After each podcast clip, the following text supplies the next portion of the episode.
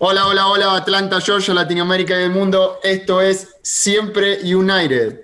Hoy, hoy tenemos un programa especial, hoy tenemos un Siempre United internacional, un Siempre United en dos idiomas, en el cual vamos a tratar de, hacerlo lo más prolijo, lo más eh, eh, entendible posible para todos. Eh, mi inglés no es perfecto, yo creo que voy a poder entender bastante lo que, lo que se viene hablando. Pero bueno, tengo acá a mi compañero Ron y a mi compañero Luis que nos van a dar una mano bárbara para poder comunicarnos con, el resto de los muchachos. Este, así que, ¡vámonos muchachos!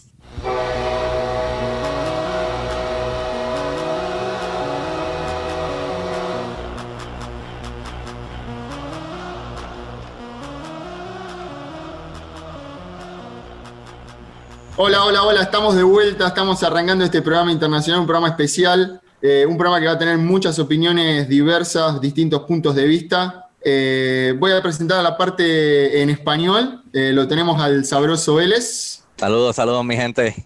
Que algo interesante hoy.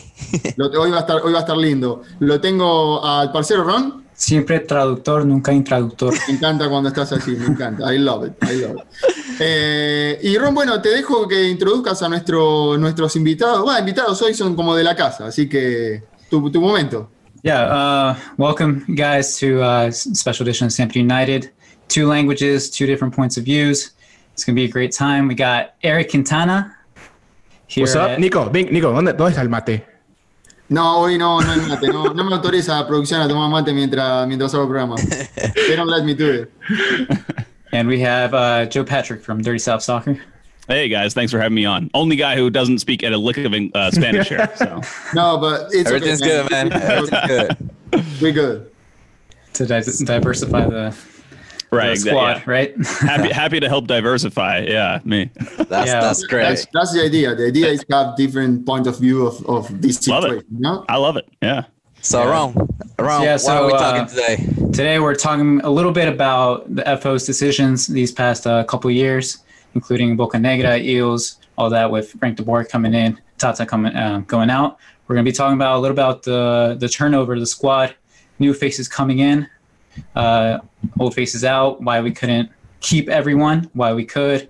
Uh, maybe that goes hand in hand with uh, Bocanegra. And we're going to talk about a little bit about the team's identity today, um, where we stand as a, as a as a team, and where we're uh, headed, where we're headed with uh, a new coach possibly coming in soon, hopefully. And um, yeah, I, am going to try it in English. Yeah. oh, oh I like this. Man, Let's I, go. I like, that. I like that. It's it's a new uh, segment. We need to do it one day. it's my first time recording something in English, so be patient with me. And I bet you won't hear it after, but okay. Yeah. I, I really want to hear you first because uh, we know each other. Yeah, Simple we know each other. We know what we think. We know we discuss a lot of these things, but I want to hear you first. What do you think about? If you want to start, Eric. About, about the front, front office decisions? decisions. So I, it's it's weird because it, it, you got to look at it from two different perspectives. You look at it from the front office from perspective, and and you can't say it's a it's a uh, it's a failure because you know they obviously sold Pity uh, for a profit. They're in all likelihood going to sell Barco for a profit. Um, most of the decisions they've hit in the first two years were were absolute, or most of the decisions they made in the first two years were absolute hits. Um, I think it's a little too too early to tell about uh, at least this year, but it, it's you look at it from the front office perspective and it's and it's kind of a win. It's not the greatest of wins but it is a win because ultimately they're they're they're continuing the model that they set out to that they're, pursuing.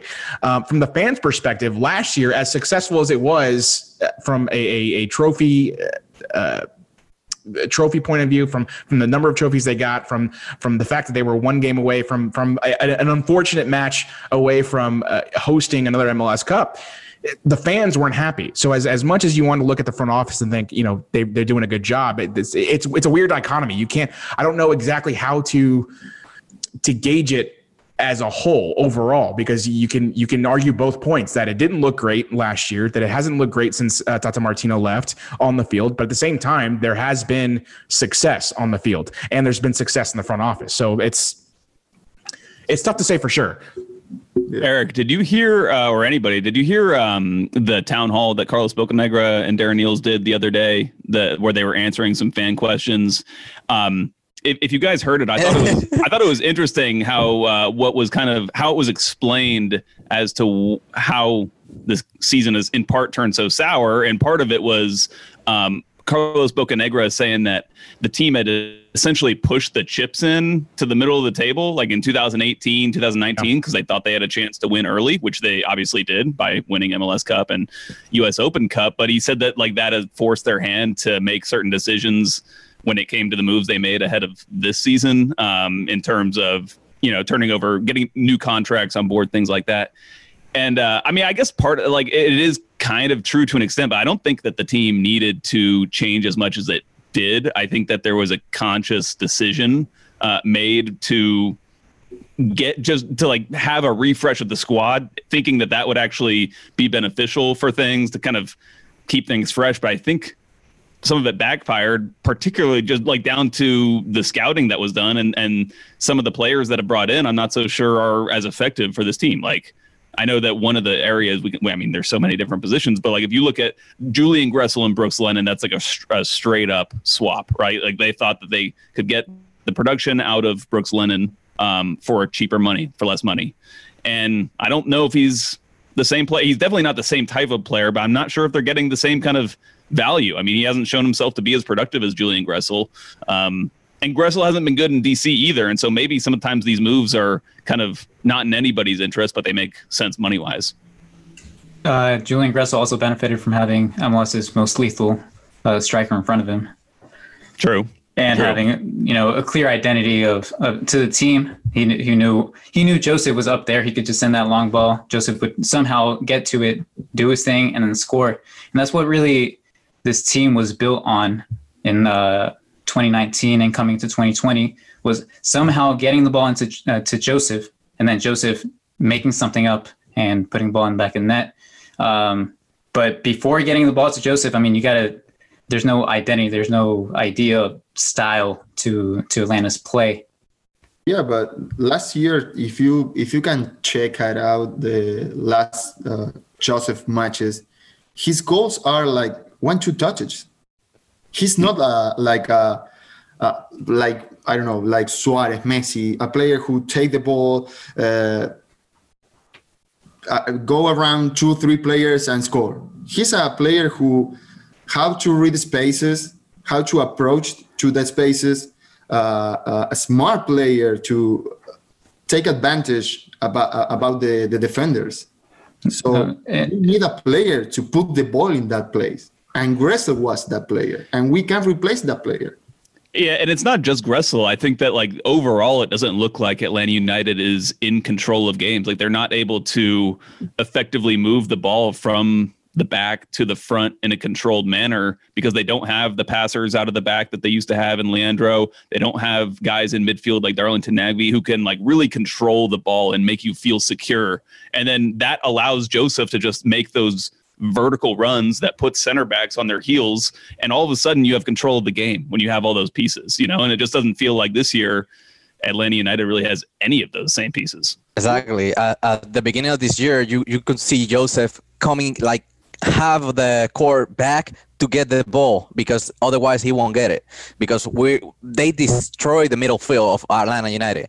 Marin, Nagbe, Gressel, none of them are here. So crossing the ball from the middle to the beginning of the court for, for Josef Martinez is, is almost impossible right now. So yeah, no, not, not even that, not even Josef. Pity Martinez, bro. Pity had to go track back all the way to the first third of the field just to receive the ball from the center backs. You saw that the the pass walks attempted towards Pity uh, against Orlando that resulted in Orlando's third goal.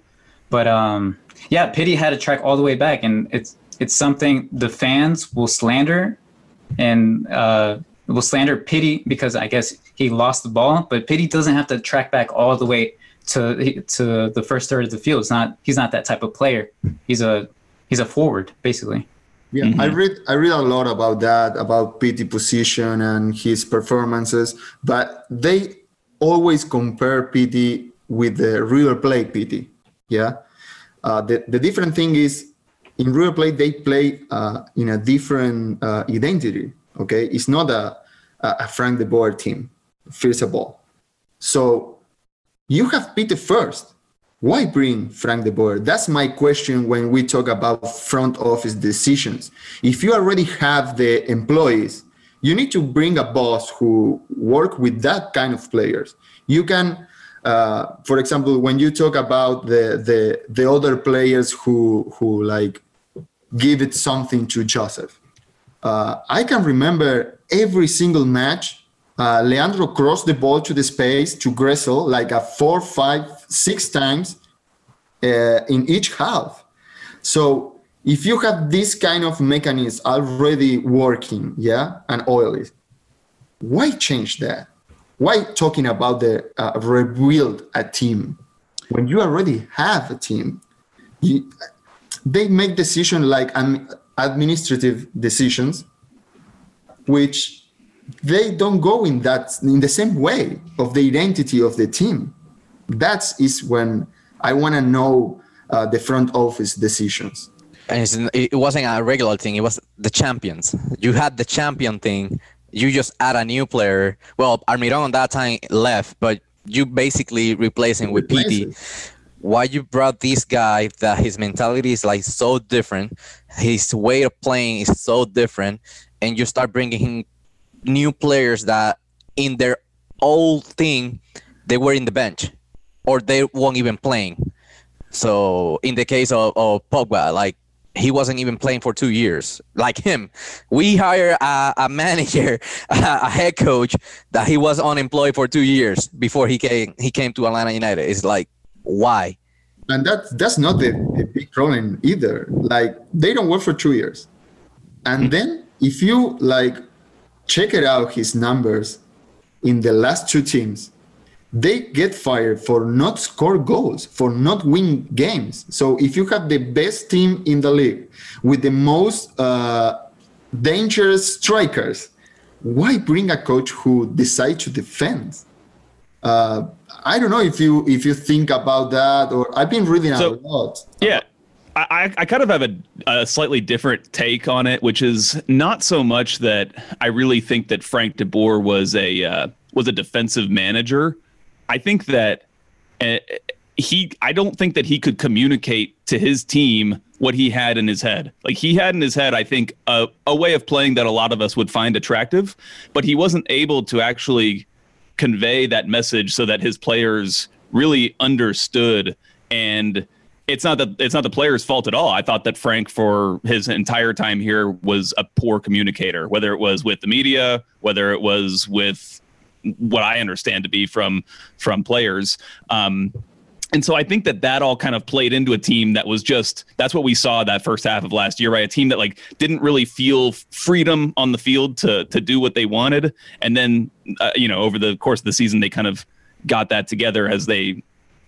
I don't know. I, I you know I think that they kind of reorganize themselves uh, in a way where it was a little bit more hands off from Frank and he let them go out there and do what they wanted. But, you know, I think that Nico, what you bring up is really interesting in when you talk about the disconnect that where with a player like Pity and a manager like Frank De Boer. And I think what it really spells to, like with those two key members of the team coming in at the same time, it's like, okay, so Carlos Bocanegra's job as technical director, his role is supposed to be to keep a a, you know continuity or a um, a certain style of play on the field. Like that is his job to direct that, and so that's why it's confusing when you do bring in, like you say, two player two players from very different cultures, just two two people that are you know are going to have to work very well together, coming from totally different places. It doesn't just even off the top of your head, it didn't make like I think when a lot of us heard Frank De Boer was going to become the manager, it was kind of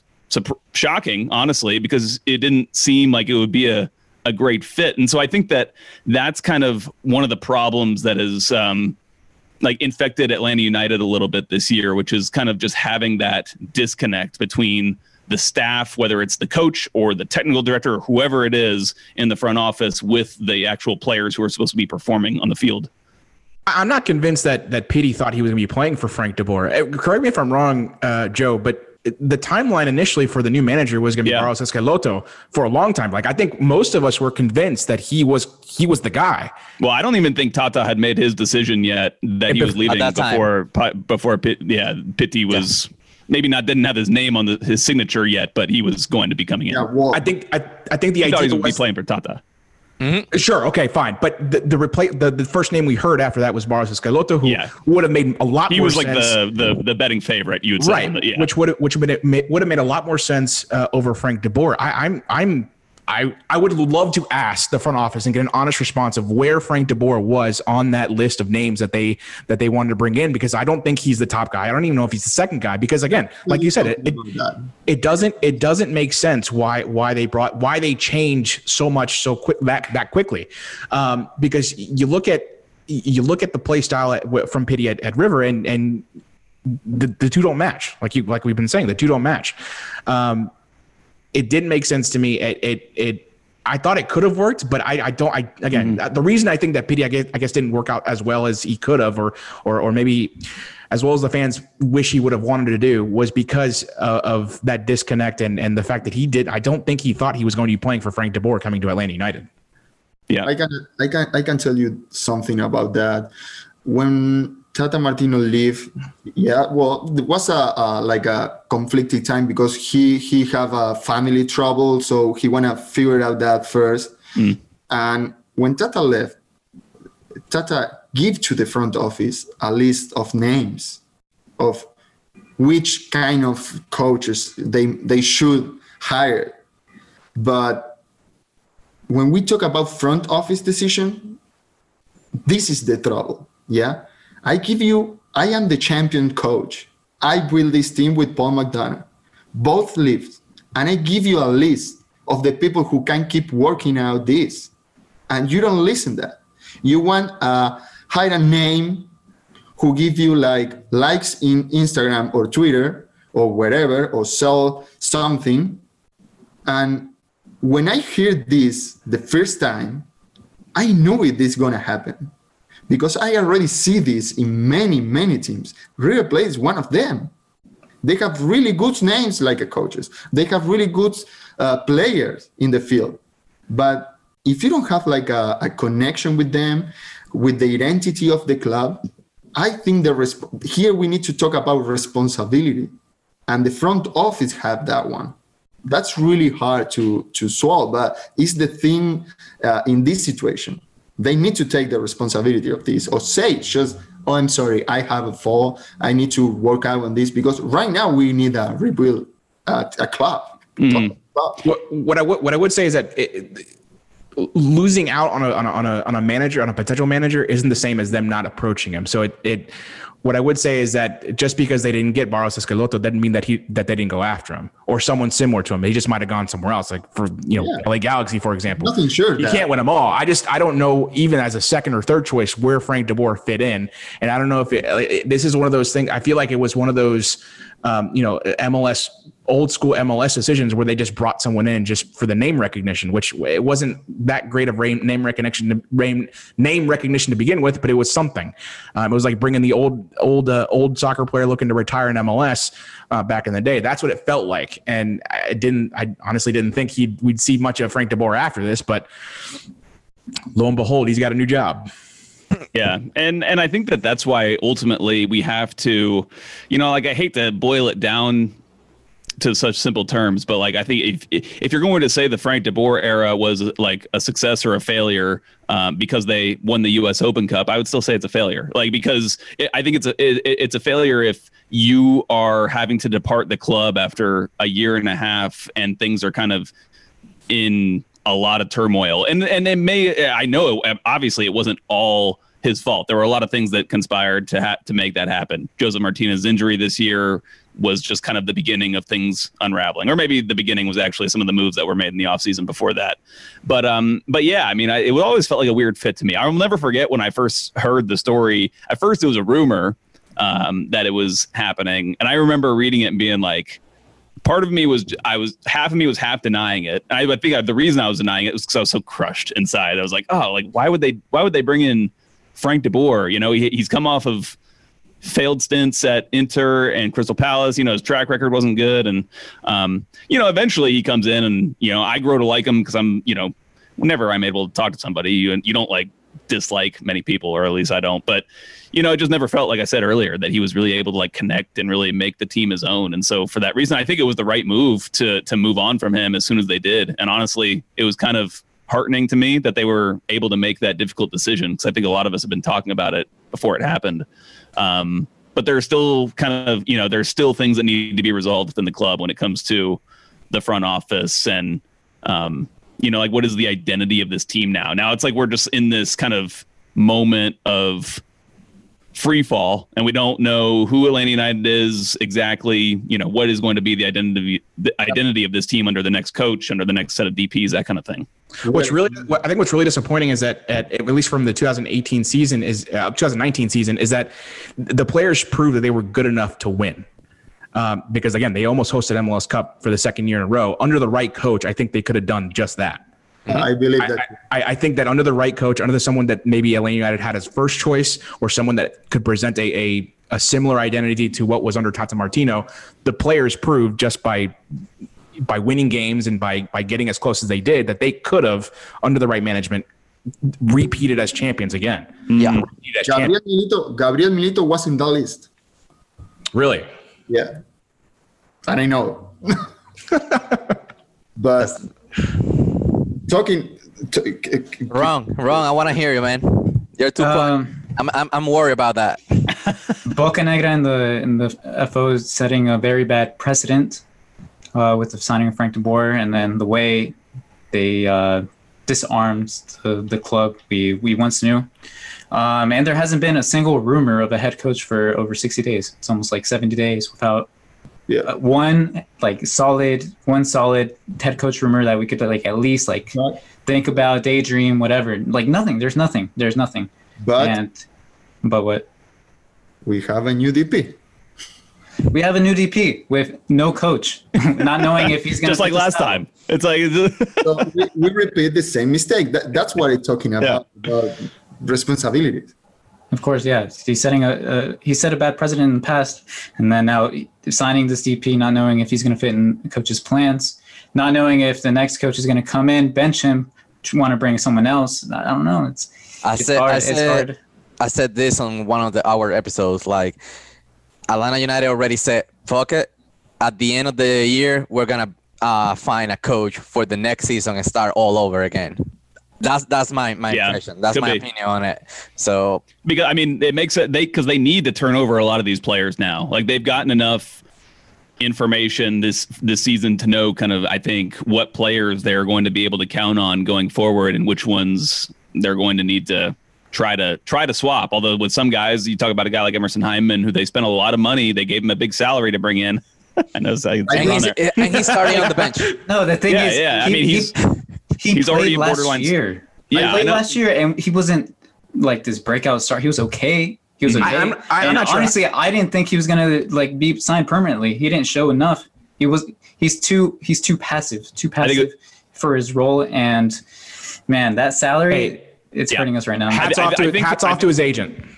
yeah, I think the the permanent signing, I'm I'm almost positive was just part of the loan. It was like you have to take him on loan for now because it's the only way they could fit him under the cap and do it in the transfer window and everything. And I think it was just a kind of a mandatory buy. But yeah, I mean, he was average, like above average to good, I guess, in a team that was much, much better. And now when he's not in a team where he's got Darlington Nagbe sitting near him and all these, you know, better players around him, makes it even harder for someone like him. And I think that honestly, the way he's being paid is like a guy who was supposed to come in and be a guy who could control the game the way Darlington Nagbe did. Um, maybe it's not identical to the way he did it, but do the same types of thing on the field.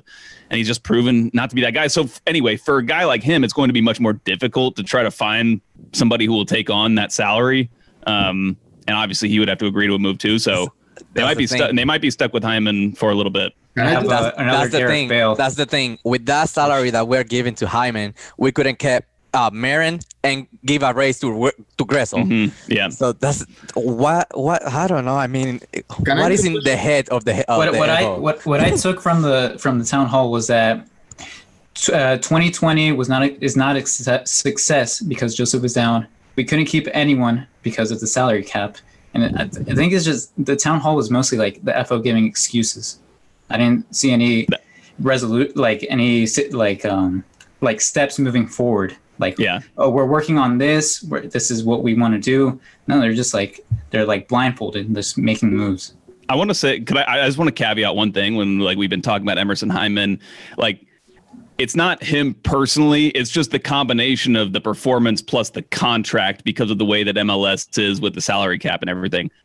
In in a if, in some open market, I want every player to make as much money as they possibly can, you know, and more power to Emerson Hyndman for even making as much money as he is in this environment. But when it comes to like, if you want to be a championship team, you need to be getting maximum production out of every you know dollar you spend, and so when you just kind of don't have that with a guy like Hyndman, it's tough. And it's happened before. It's like I think every team has to kind of sort of account for some gap between spend and production. Like Chris McCann, I think those first couple years was on a pretty big contract. He was one of the first signings for Atlanta United, and he wasn't that big of a player. So you kind of have to take into account some of that. But for someone like Hyndman, who was like a big time transfer and was supposed to, I think, come into the starting eleven and be a regular, you know, it's just it's tough to swallow that big of a chunk of kind of lost production.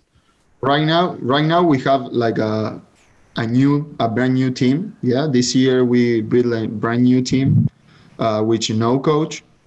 Sorry for Stephen Glass, but I think he just that's yeah. In the in the in bad moment, in the in the bad time. That that's the only thing. If you have an interim, you don't have a coach. exactly. So when we start to talking about rebuild a team, talking about identity try to give it that to this team yeah because every day the people can start to see these kind of things. We've been talking about this for the last year and a half. And many people uh, like reject my my point of view yeah? Uh, I, I like the the Atlanta United the 2018 a little bit of the 2019 but now I think uh, we don't have the quality on the field to have this kind of team. Yeah, we are not um, uh, we are not the, the main team in the field in a match. Yeah, we always uh, divide the ball. We we don't take advantage of many things, and I th- really think we have players who who they can play in this level, and that's what worries me so bad. Um, now we have Marcelino Moreno. Okay, we have a player with. I really believe he's a good player. I saw many matches of him in Argentina, but it's gonna be the same movie like Pity Martinez. He comes to a team without a coach, without identity, and they need to fix that. What do you think, all you guys know? What do you think they need to do uh, to give it that outside of uh, hire a new coach? You know, of course. Well, I, I, think uh, I, I, think I think one of the things that even guy like Miguel Almiron did, and even Josef, they make the players around around them better. You look at Julian Gressel, and again, his move to DC United, he's kind of shown that it's he's it's not the same when you don't have the the you know uh, someone in the middle of the field kind of helping you, giving you service it's it's not the same when when you don't have a guy like Josef Martinez on the other end that you can knock the ball into, and you know he just has this instinct. I, I think Julian Gressel and Josef Martinez were the two most instinct players I've ever seen ever. Yeah, they played off, they, they, based, yeah. based off the way they played. I've never seen two players that just knew exactly where they were going every step of the way. Um, but it was a product of having guys like Miguel Almiron, having guys like Josef Martinez, having those big time players that you could build around and that made the players around him better. Pity was the guy that the good players made better. I guess Pity was that guy. Pity was the the supporting cast, and I especially a River. Um, it's not to say he's a bad player. I just it's it's he can't do it by himself, and he was asked to do it by himself. Um, and I think that that was the mistake the front office made, thinking that he could do something like that. So I, Moreno have to do the same thing. Technically, I, I think that yeah, but I think he's more capable of doing that than I think Pity was. Why? Why? Of being a leader on the field. Of being someone that could that could draw attention, that could that could uh, draw defenders. That could, it, maybe he's not a leader, but it, maybe by through talent alone, he can find a way to to open things up for other players. Because again, that's that's that's why Julian Gressel is struggling in DC United because they don't have that kind of player, and because he's kind of at least at the start he was asked to play a different position. But that's why he's struggling is because he doesn't have that that support that he used to have. It's the same thing with Yamil Asad, by the way. Yamil Asad was good because he was playing alongside uh, uh, Miguel Almiron and Josef Martinez. And for example, in Don't, don't tell that to our fans, though. It's not. It's not. Look. It's not a. It's not a. the- Most soccer. I'm players- agree with you. I'm agree with Ninety you. percent of soccer it's just players the fans. are, it's just the are fans. those players. Ninety percent of soccer players are those players. They're a product of the players they play around. yeah. Yeah. So th- then my next question is like, uh, okay, you have Marcelo Moreno now. Where do you put it? Yeah. Because I think you can you can take off like four or five players from the field to put Marcelo Moreno. You take your pick. You know, Whoever, yeah. Moreno to do that. that that's My, my look. My hope. My hope is that he would play in the midfield a lot like uh, like Almiron did.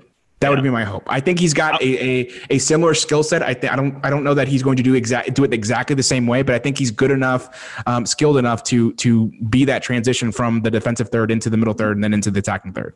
So you're gonna move Barquito, or do you think Barco is gonna left the team?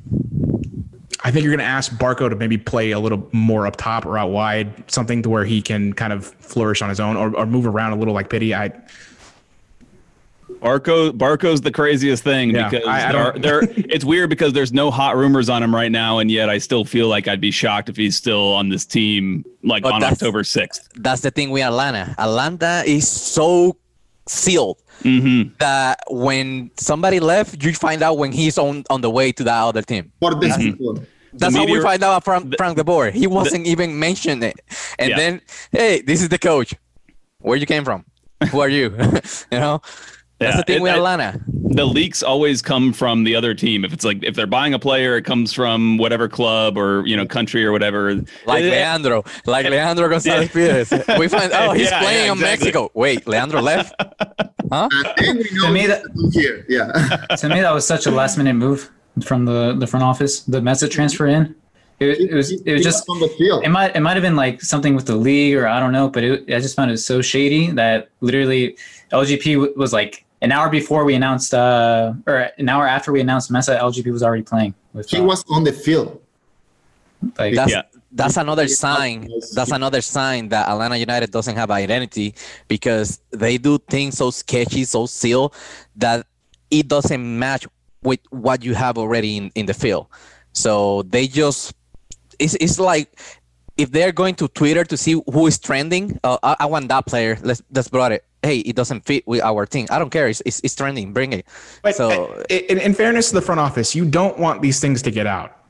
Yeah, You don't, right. you don't really you don't want these don't you, you Atlanta United actually doing their job by not letting these rumors leak on their end uh, because uh, what happens if if these rumors leak then another another team say look I, I think that it, I have no insider knowledge so I don't know if this is true or not I, this is just speculation but the point is the same if if Atlanta United was going after a guy like Barros Schelotto and LA Galaxy got whiff of, oh, he's available. He's someone that Atlanta United is interested. Let's check him out. Maybe we can offer him more money. Maybe we can attract him this, that, or the other. And then he says yes. That's why you don't leak those things. That's It's so that fun of this it's so that other teams don't don't try to snatch your guy. That happens rarely, but it does happen. It's it's a reason enough for Atlanta United, the front office, to not say anything ever. And that's not just Atlanta United.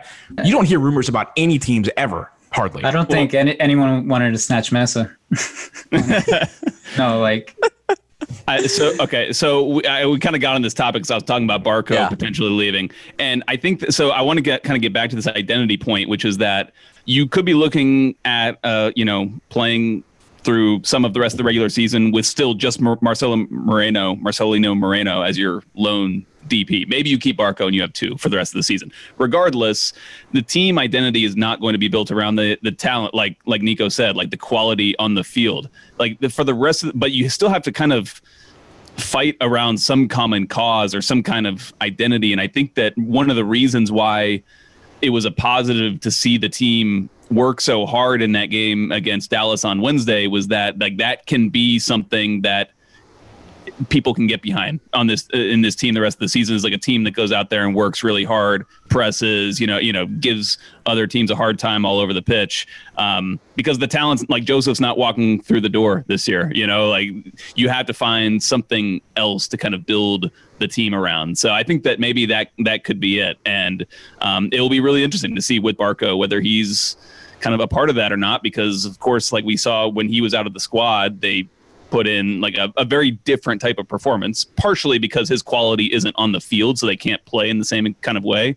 Um, but you know, based on what some of the players were saying, it sounds like you know the team had a some sort of not confrontational, but like a meeting, uh, like some sort of film session where there were like people really kind of um, motivated each other. So maybe that maybe that'll be a turning point. It also could build a uh, it, it, could, build the characters that uh, some of these fans want to see. Because i think one of the things that you don't have right now is is anything to kind of there's no connection to this team at least the players individually. And so if you have a guy, a guy like gallagher just busting his ass up and down the field playing out of his mind um, if you got a brooks lennon who might not be the julian gressel we, we, were hoping he was or the front office was hoping was but if he busts his ass doing doing things if you get if you got a guy like adam John step up in moments you, you can find a way to kind of connect to this team on, on, on an individual player basis um, that help you kind of become more attracted to this team. Because right now it's just it feels like a group of players that are playing under the under the crest, yeah. and, and we don't really have that connection to them. Uh, but again, if you have this this this kind of almost like a Red Bulls mentality to the game, then you can really you can appreciate the effort enough to where you start building this connection, building this likability to individual players, to these characters on the team.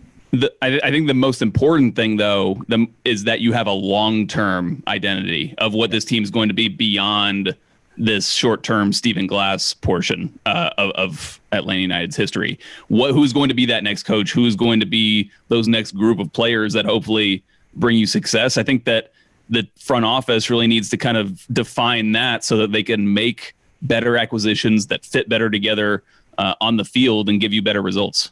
So we we already know we're gonna have like a three season like maybe don't get playoff, for example.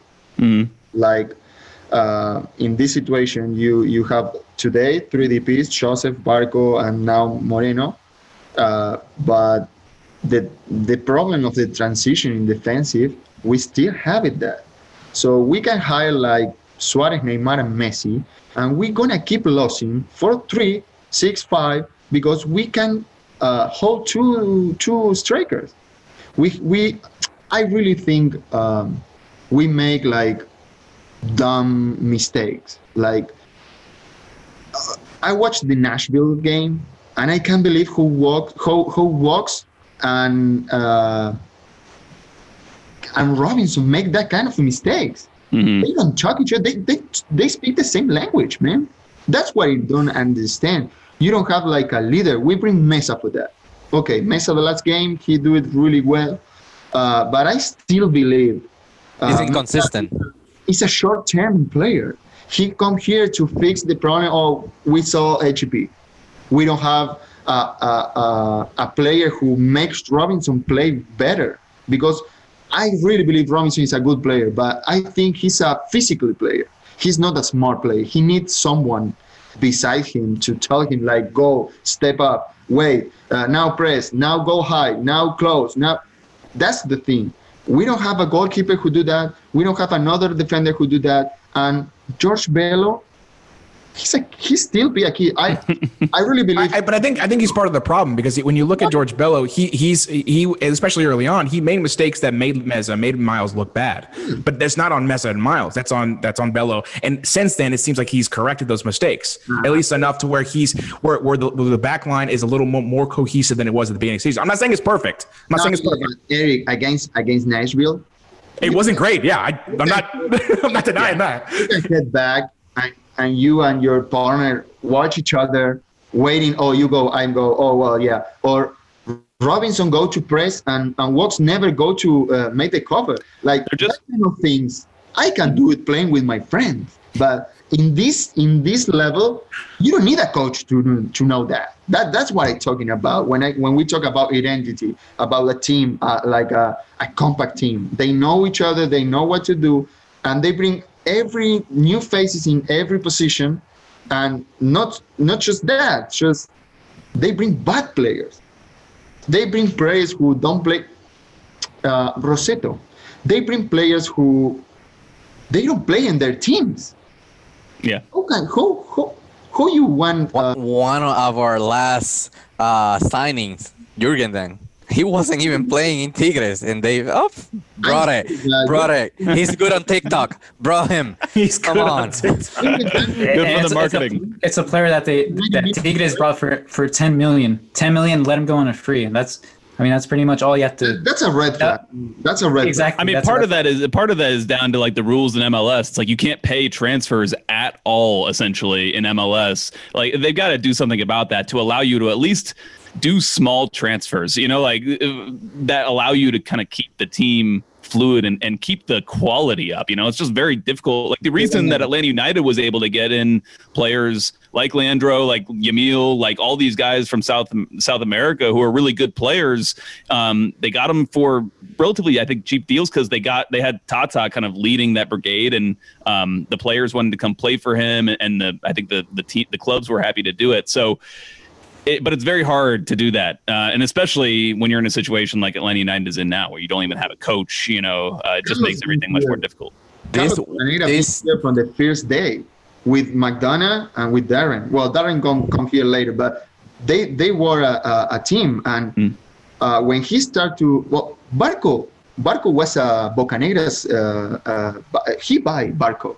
Nobody asked for Barco. Tata don't wanted Barco in the team, and he bring it. Ah, ah, I paid uh, fifty million dollars. Okay, whatever. He going to stay in the bench. I don't care. So now he been from the beginning of this. So he had some ex- examples of how uh, do things. Remedi was a, a unknown player, and he was one of the important thing in the middle with Nagbe. Uh, Gressel was an unknown name. He come from from the draft. Robinson. Uh, so I think we need to stop to look at like Bocanegra's uh, uh, uh, profile of players because he won name, he won uh, curriculum, he won the oh you play in this team, you good. No, you're not good for us. I don't care if you play in the Mexican national team. I don't. I don't care. They're they're cloud signings. There's not. It's much cheaper to to delegate your your uh, player recruitment to your coach than it is to to for Bocanegra to bring those players in. Because I mean, obviously, what what what idea or what what identity did uh did Bocanegra sell to to Moreno? Where disaster come fix it, come try to fix it. That's expensive. That's an expensive like transfer. come for the money. That's Money, the yeah, that's yeah. He come for But That- instead, if you bring a coach, if you bring a coach and says, "Yo, I'm building this project. I want you to be a part of this," like it's Wrong. cheaper. You're Like- even more attractive. like, Let's- these are let's- like logical. Let me, let me let me let me let me ask coach. He come from the money. Let me ask this: I- i- if you if you're if you're being told that a player like uh, Moreno is is is sort of a close replacement to what Miguel Almiron is by the guys who have watched him in Argentina, would you not what you would you not want that player on your team? Yeah. If he can bring you back to what Atlanta United looked like in 2017, 2018, wouldn't you want that player on your team, regardless of who the coach was? But how do you know he's that type of player? You don't, but you didn't Yeah, know. I mean, Miguel, we'll find out. But Like, you didn't yeah, know Miguel it's Almiron was going to be. You didn't know Miguel Almiron was going to be who the player was going to be. You didn't know Josef But Martinez. Tata, Tata knew th- those players were going to be. What Mig- they- okay, so Miguel, Miguel, maybe Josef Martinez, you didn't know what you were getting out of. Julian Gress, you didn't know, you didn't know what you're getting out of. Same with Miles Robinson. Same with LGP. Same with everyone on this tat on, on the on the roster in 2017, 2018. It it worked out really well. But if you get if you had if you can if you get a chance to to replicate the model you had in 2017, 2018, I would go ahead and take that chance. You're gonna have to spend the money on someone. You're gonna Sure. have to Yeah, I bring don't think someone anybody's in. denying that. Yeah. Yeah. He can do it. going, I, I- going look, I'm not, way. I'm not, I'm not saying, I'm not saying he's going to work out. Right. But what I, but Yeah. what I am, what I am saying is that it's, it's, it's, it's a, it's a, uh, it's a, it's a look back at what worked and trying to replicate that. So going on that lane and to close all this thing, I'm really worried about the transfer window for December for for winter because if we keep going the way that we're going right now, that we're going to the bottom of the table, nobody wants to play in Atlanta. That's the thing. It's gonna be hard to to sign in players because nobody wanna come over here to play. I don't believe that. I don't believe it either. Mm, I, I see players. I see Wow. players like Steven Gerrard, uh, Ibrahimovic. Many players come play here. uh, Thierry Henry in that moment, and they come to play like a amateur league because in that time the MLS was like an amateur league. That's the MLS uh, on on on the eyes of the world of the soccer. Right now, Let me let me rephrase this. So all it, it will be determined by what coach we hire. I, I think that's. Sure. I mean, Yeah. I think that you. I want to see a coach before I see another player come in. You know, like I want to see the coach be the next personnel that's brought in. Joe, Depending you- what you- coach I we mean- brought. Uh-huh. it's- You're always going to be able to attract players, though. I mean, as Atlanta United, you've got the you've got the facilities that that that are right, put up against the best in the world, at least in the training ground. I mean, it, it's you've got the the infrastructure in place to draw this to draw the attention of of some of these bigger bigger names. I I don't necessarily know that that the players like Ibrahimovic and and and Gerrard are the players that Atlanta United's going after anyway. So it's not like you're looking for the you're looking for the players that are looking to then get to Europe or then get to a bigger club and make make more and more and more money. And those aren't you know those aren't those kind of those type of players. You're looking for the young stud talents that that aren't being looked at by by you know the the clubs in Europe. Bro, That's always, that's been the motto at least. If they change that whenever this next coach comes in, then you know we'll have something different to say. But Well, definitely we had to do another episode with you guys. I Yeah. hope uh, Felipe Cardenas will join us on the next one as well. Ron, Uh, yeah, thank you guys for joining. Uh, this is Siempre United. We got El Sabroso Vélez, Saludos, Eric. Quintana, Joe Patrick, uh, Nicolás González Pires, and Ronald Peña. Thank you for tuning in. Hopefully, we can do this again. And uh, vámonos, muchachos. Nico, otra vez, dilo con, con más energía, por favor. well, uh, first of all, I wanna uh, thanks you guys for for coming to do this. It's really it's really good for the Atlanta United war because that make uh, the people understand what we think and what we see uh, from this side. Okay, and bueno, eh, muchas gracias para todos. Eh, les quiero mandar un abrazo a todos los que están viendo. Espero que esto lo podamos repetir eh, con más caras, como la de Felipe Cárdenas, otro referente acá, junto con Joe Patrick. Eric Quintana, el sabroso Vélez, Roncito, esta va en español, así que ¡vámonos muchachos!